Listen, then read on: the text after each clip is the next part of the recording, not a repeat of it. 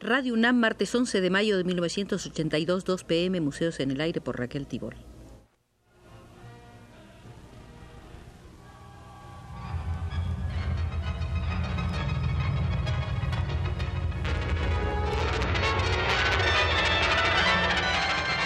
Museos en el Aire.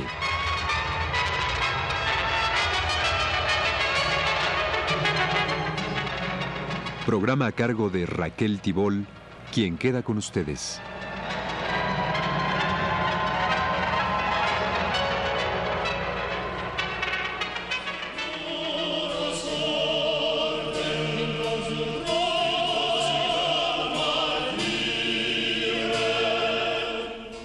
Entremos una vez más al Museo de María Blanchard, la amiga de Diego Rivera y prima de Germán Cueto, considerada una de las grandes artistas de España, cuyo centenario cumplido el año pasado fue celebrado a principios de este con una gran exposición en el Museo de Arte Contemporáneo de Madrid. La obra pictórica de María Blanchard es abundante y rica, con una dicción propia y una figuración enraizada en el expresionismo, un expresionismo de carácter fuertemente constructivo que hereda su sólida etapa cubista. La primera etapa de su producción se desarrolla en Madrid de 1903 a 1916. Hay rigor dibujístico y exuberancia en el color. En esa época hace retratos de amigos y allegados, en su mayor parte mujeres. París le ayuda a liberarse de toda atadura académica llegó a poseer un buen dominio de las técnicas pictóricas. Las enseñanzas de Anglada Camarasa y Van Dongen la introducen en una riqueza colorística contenida y en una factura suelta. Su materia se vuelve rica y densa gracias a la espátula que manipula con soltura. Al avanzar, hará un uso hiriente y distorsionado del color con una gran riqueza plástica. De 1916 a 1920, María Blanchard se instala en la estética cubista, después volverá a la figuración.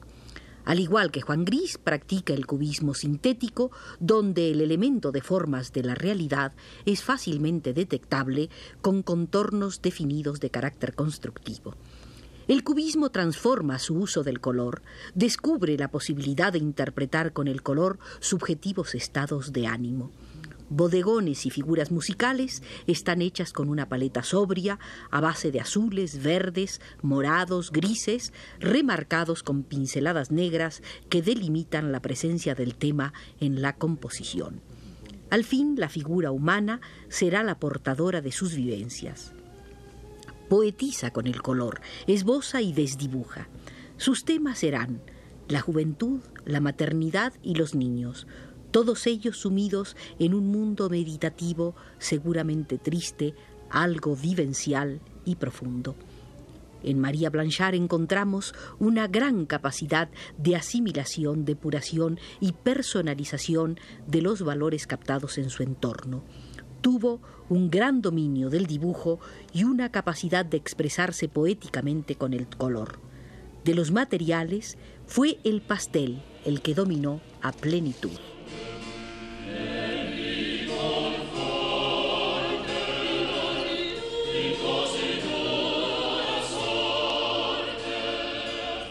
En su etapa de retratista extrajo de los rostros una profundidad bien distante de la satisfacción costumbrista y acostumbrada.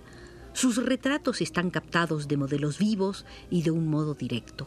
Siempre presenta sus personajes de perfil, pensativos, absortos en su mundo.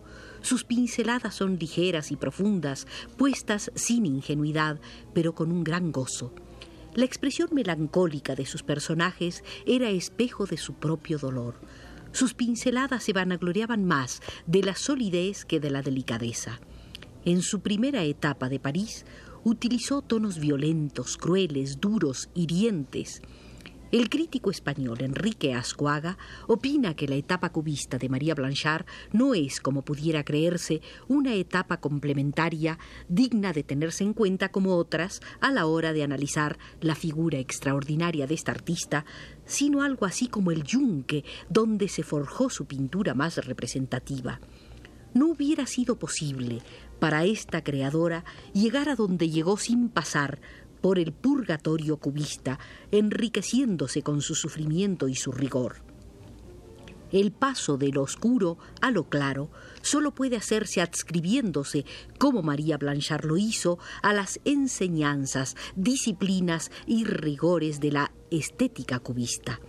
Lo que Picasso y Braque habían instituido para librar a la pintura de arborescencias impresionistas y postimpresionistas agobiadoras, se le presentó a María Blanchard, muy estimulada por Juan Gris, como el medio donde desnudar la expresión, liberándola de gangas académicas que no podían convertirse en soporte de los problemas expresivos.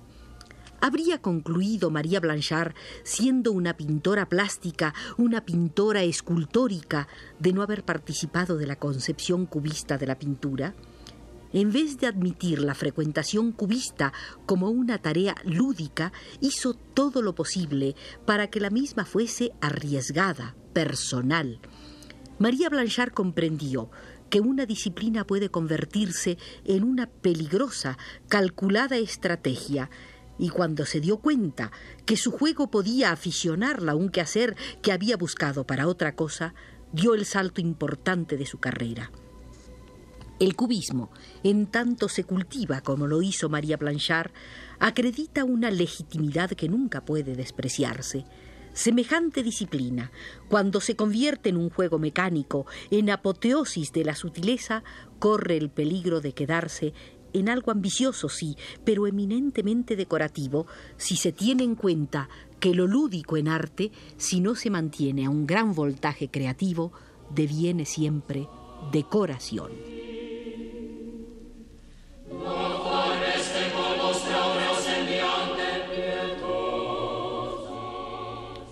El cubismo de María Blanchard no parece hecho a la luz francesa, sino dentro de la luz española. Las mejores piezas cubistas de esta artista, en vez de resolverse de acuerdo con ese color un tanto neutro del que los primeros cubistas hicieron gala, se hermana con el de Juan Gris, aunque en dirección muy distinta, procurando al espectador cierta gala cromática. En el cubismo de María Blanchard se observa cómo quien lo buscó para depurarse de cualquier ganga académica tiene muy presente que un cuadro debe ser una naturaleza ordenada, pero naturaleza al fin. Lo que hay en el cubismo de María Blanchard de floral es lo que hay en este periodo de su labor de preocupación convincente. Ella disciplinó su voz para hacerla más comunicativa.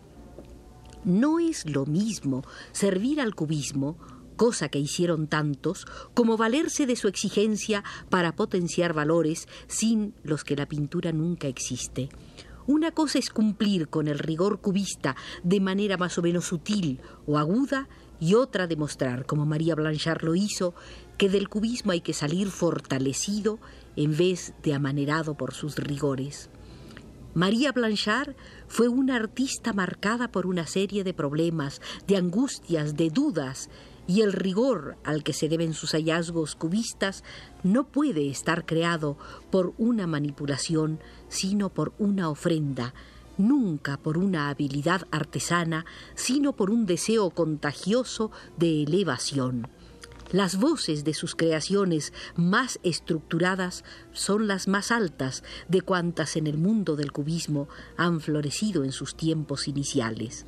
Las mejores obras cubistas de María Blanchard son, para bien del arte, todo lo contrario de un organigrama, porque los organigramas no elevan más que se nos jure ni a quienes se valen de ellos.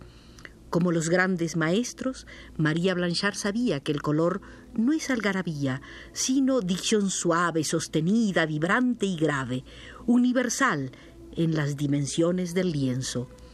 Gracias a los cuadros de María Blanchard, Ramón Gómez de la Serna llega a sospechar que Zurbarán pudo haber sido el maestro secreto de la pintura cubista. En María Blanchard el dibujo es duro por ser demasiado fuerte su colorido violento. No teme emplear el negro puro. Hace brillar los objetos sin preocupaciones de la materia propia y a veces la luz se descompone sobre ellos hasta llegar a producir el color en sus elementos primarios, azul, rojo, amarillo.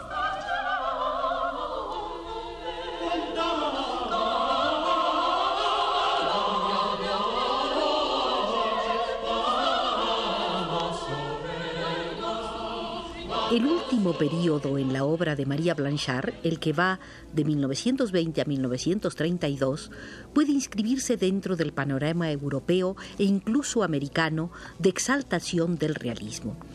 Las causas que impulsan a María Blanchard a la realización de esta aventura pictórica no vienen motivadas por el deseo de crítica ante la desigualdad social o el desencanto acumulado durante la Primera Gran Guerra fue la desgracia física, su notoria deformidad, uno de los principales motores de su obra artística. Es el suyo un realismo coherente y vanguardista, inscrito dentro de las más avanzadas corrientes de la época. Según Jacques Lassaigne, el abandono del cubismo en pos del retorno a un realismo de volúmenes rotundos, redondeados y bien estructurados supone una evolución diferente y hasta contradictoria pero válida. Su temática gira en torno a los tipos vulgares y cotidianos. La fisonomía de los personajes se repite en casi todas las ocasiones, ya se trate de pequeños traviesos, jóvenes madres o borrachos solitarios. Todos ellos presentan un aspecto un tanto negroide, acentuado por la redondez de la nariz y el grosor de los labios. Además, sus ojos son siempre tristes y su figura aparece acortada, como escondiendo el cuello entre los hombros. Seguramente no se equivocan quienes creen ver en ellos una fiel réplica física de su autora. Pero a pesar de esta repetición casi obsesiva, también cada uno de ellos es fascinantemente diferente de los otros, dando cabida entre todos tanto a la ternura como al cansancio, tanto a la ingenuidad como a los celos, tanto a la decadencia como a la ironía. Aunque no lo dejó de utilizar nunca, en la última etapa se aficiona más al pastel, pero a diferencia de los impresionistas, ella no lo utilizará jamás para deshacer la pintura en luz, sino para reafirmar más aún los volúmenes de la misma. También, al contrario de los impresionistas, dejará de lado por completo el plein air para encerrarse sistemáticamente en su estudio y recrear en el lienzo, gracias a su prodigiosa memoria, los tipos observados casualmente muchos meses antes. Su conocimiento del oficio es perfecto, domina la perspectiva tradicional con tanta soltura, por lo menos como las nuevas ópticas cubistas, pero emplea una u otras o ambas en perfecto equilibrio cuando la ocasión lo requiere.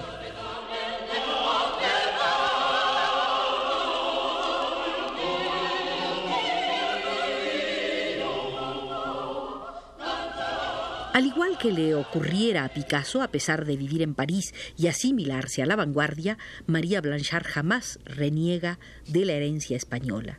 Así su paleta es sobria, a base de tierras, verde oliva, azules sordos, negros y blancos, no muy luminosos, y en su manera de aplicarla se rastrean influjos diversos, desde el parentesco con Solana hasta el legado de Herrera o Valdés Leal. El papel que juega en la obra de María Blanchard el dibujo no es el habitual en otros pintores. Quizá la mejor definición en este sentido sea la de su biógrafo Valdemar George, quien aseguraba que el único factor constructivo de dicha obra es el color que suple a la línea, oponiéndose los tonos claros y oscuros de tal manera que sus cuadros parecen estar hechos de reflejos. Hacia 1927 comienza a minarla la enfermedad. Ella, que había sido rebelde y contestataria, abraza mansamente la fe católica. Su obra se va dulcificando y pierde el carácter escultural para tornarse translúcida y poética. Es el momento de las decisiones imprevisibles y quizá descabelladas, como su pretensión no consumada de meterse a monja o la promesa de pintar solo flores si llega a vivir para ello. La muerte, deslizándose maligna, le impedirá cualquier proyecto. María Blanchard moriría el 5 de abril de 1932. Habían sido sus amigos Diego Rivera, Angelina Beloff, Ramón Gómez de la Serna, Juan Gris, Concha Espina, Germán Cueto, Emilio Sala, Anglada Camaraza, Picasso, Braca, Poliner, Picabia, André Lot. Los que la sobrevivieron nunca olvidaron aquella pequeña sombra, encogida e indefensa, pero capaz, a pesar de todo, de realizar una obra notable donde la ternura fluía continuamente, conformada por formas curvas, redondeadas, cilindros y esferas, obras verdaderamente extraordinarias, de contenido espiritual y expresivo. Por cada uno de sus lienzos asomó su alma, dejando entrever la tragedia y la grandeza de España. Con los pinceles ella jugó a la maternidad.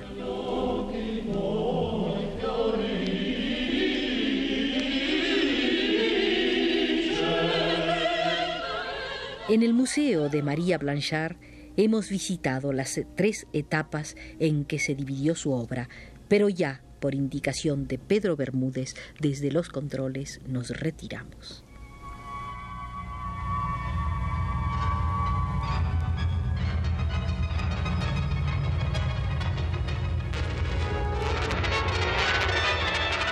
Este fue Museos en el Aire.